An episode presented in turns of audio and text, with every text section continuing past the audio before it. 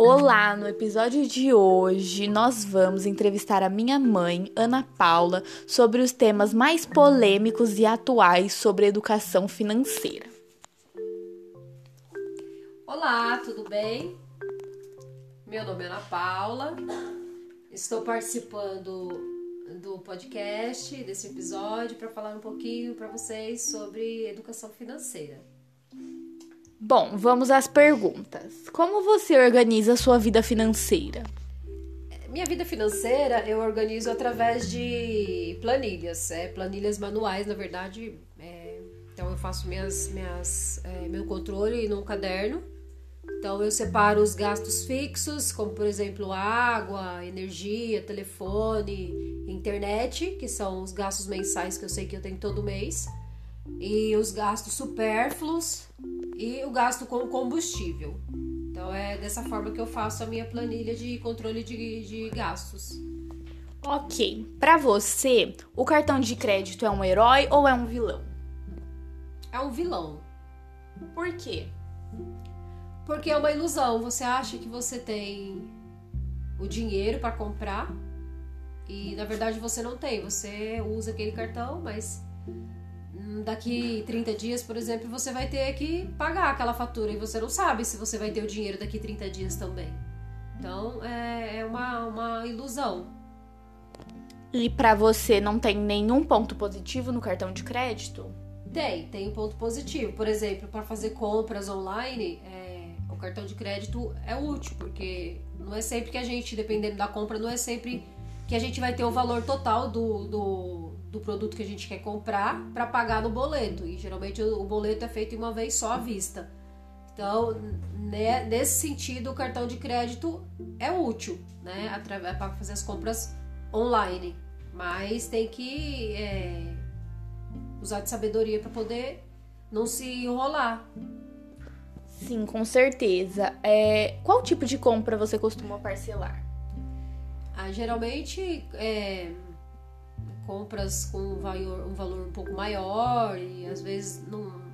Às vezes até tem o valor para pagar à vista, mas não tem desconto, então é, eu prefiro pagar no, no fazer no, no parcelado, no cartão de crédito mesmo. Ok. Já aconteceu de em algum momento da sua vida você não ter o lim, é, limite disponível para o crédito? Não. É, nunca aconteceu. Ok. Já aconteceu de não ter o dinheiro para pagar o valor total da fatura? Também não, nunca aconteceu de, de faltar, até porque eu me programo e me organizo certinho para que eu controlo, né, a fatura do cartão, até para não fugir daquele valor que que está programado no mês para pagar. Ok, você tem o costume de utilizar algum serviço ou banco digital? Sim, tenho.